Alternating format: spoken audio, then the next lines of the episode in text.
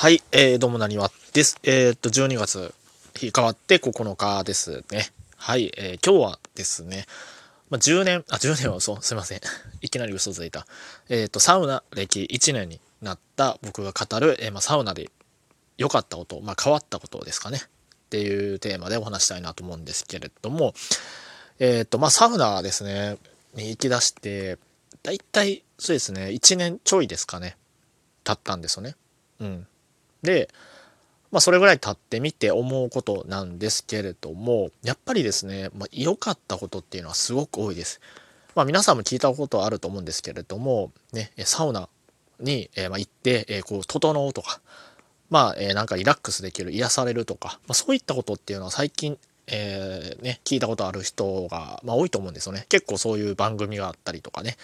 え、なんかそういうドラマが、出たりしてるので、ね、えー、何かしらで皆さん、あ、サウナってすごく体にいいのかなとか、えー、すごく気持ちがいいんだ、ものなのかなっていうのはね、えー、なんか、まあ見聞きしたことはあるのかなと思います。はい。で、じゃあサウナに、で何がいいのかってことなんですけれども、まずですね、そのためには、えー、ちょっとね、入り方について説明しておかないといけないので、簡単に説明します。まずですね、サウナのこの入り方っていうのはですね、あの、ただサウナを入るだけじゃ、まあ、まあ別にそれでいいんですけれども、ちょっともったいないんですよね。まあ、いわゆるサウナと言われる、よくサウナに行く人の、まあ、サウナの入り方っていうのがありまして、それは、サウナ、水、水風呂、外気浴っていうこの3つを回すんですね。この3つをえー、1, 1回として1周として、まあ、それをだいたい、えー、3周4周繰り返すと、まあ、これがいわゆるサウナーと言われる人たちの、まあ、たしなみ方なんですよね。はい。まあ水風呂は皆さん知ってると思うんですけれどもその後のこの外気浴っていうものがちょっとイメージしづらいと思うのでまあどんなものかっていうと、まあ、単純にえっと、まあ、サウナがあるところって、まあ、スーパー銭湯とかもそうなんですけど、あの、ちょっと露天風呂空間みたいな、まあ、えー、屋上とか、ね、ちょっとテラスというか、っていうスペースがあるところが結構多いですよね。で、そのスペースで、えー、まあ、ベンチとか置いてるところがほとんどなので、そこでちょっと休憩する。まあ、これを、えー、一周の中に入れるんですよね。まあ、いわゆる休憩みたいな感じなんですけどね。はい。まあ、これを入れることで、えー、そこで整うと。ね、サウナーがよく言う「整う」っていう現象が起きるんですけれどもまあ何よりも一番がここですよね。もうサウナにはまる人の一番の理由はここ。この「整う」っていうのがまず他では経験体験できないような気持ちよさなんですよね。このためにみんな言ってるんですよ。はい。でじゃあどんなその整うとはどういう感じなのかってことなんですけれどもちょっとねこれすごく表現が難しいんですが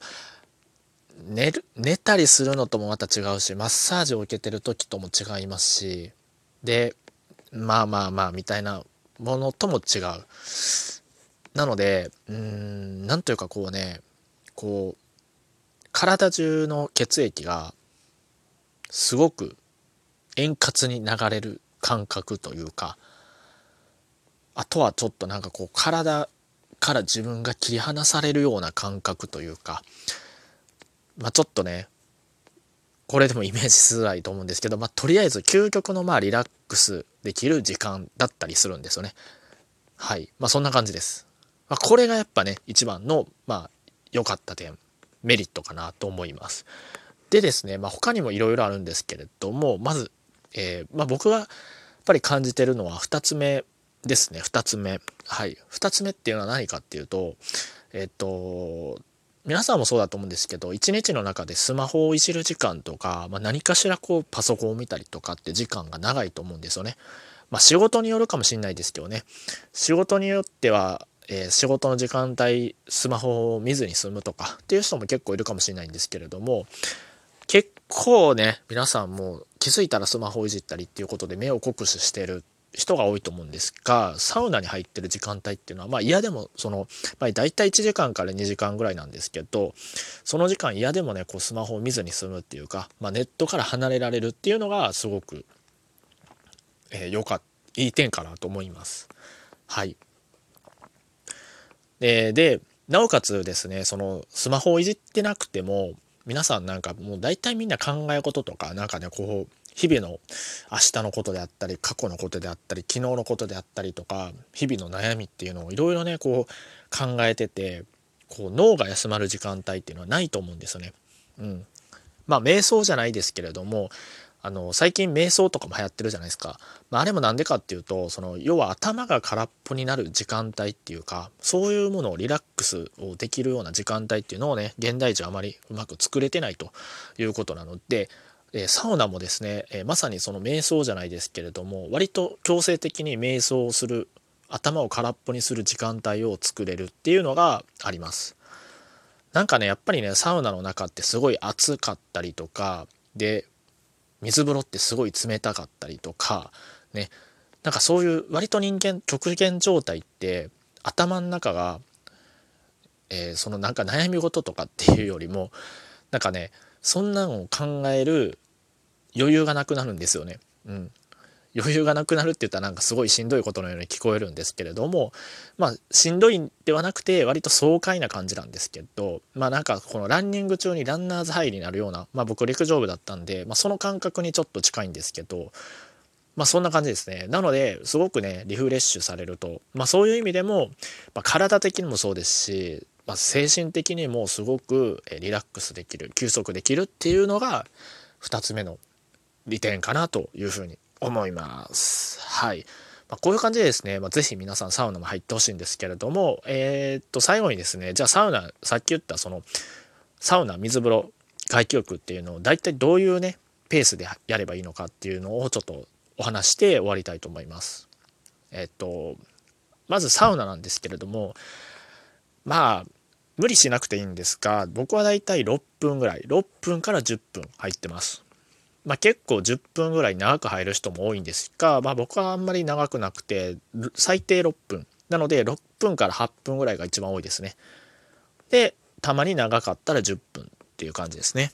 はい。でその次水風呂なんですが水風呂はね本当にまあ短くていいです。1分ぐらいでいいかなと思います。僕も最初は測わざわざ時計をみんなチラチラ見ながらやってたりしてたんですがまあ今はだいたいなんか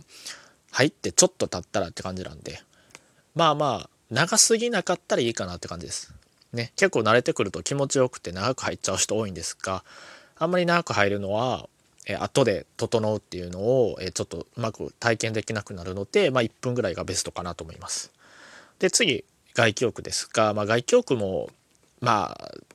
外気浴はもうね自分が気持ちいいだけ入あのしたらいいかなと思うんですがまあ5分から10分ぐらいじゃないですかね。僕も昔は10分ぐらいね、えー、ゆったりしてたんですが割と最近はねあの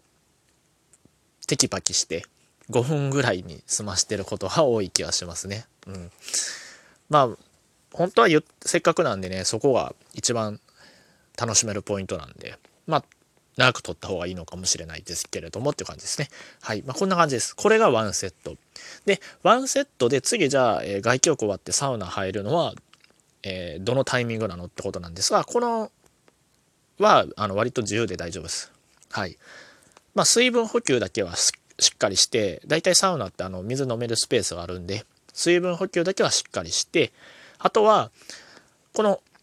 ワンセット内の途中で何かするっていうのはあんま良くないんですがこの間に関してはここでちょっとお風呂に浸かってみたりするっていうのは全然ありです。はい。まあ僕は割ともうストレートでサウナに行くんですが、うん。まあまあ、その辺は自由です。はい。なので皆さんね、ぜひ、えー、明日からサウナに行ってみてはどうでしょうかということで以上になります。ありがとうございます。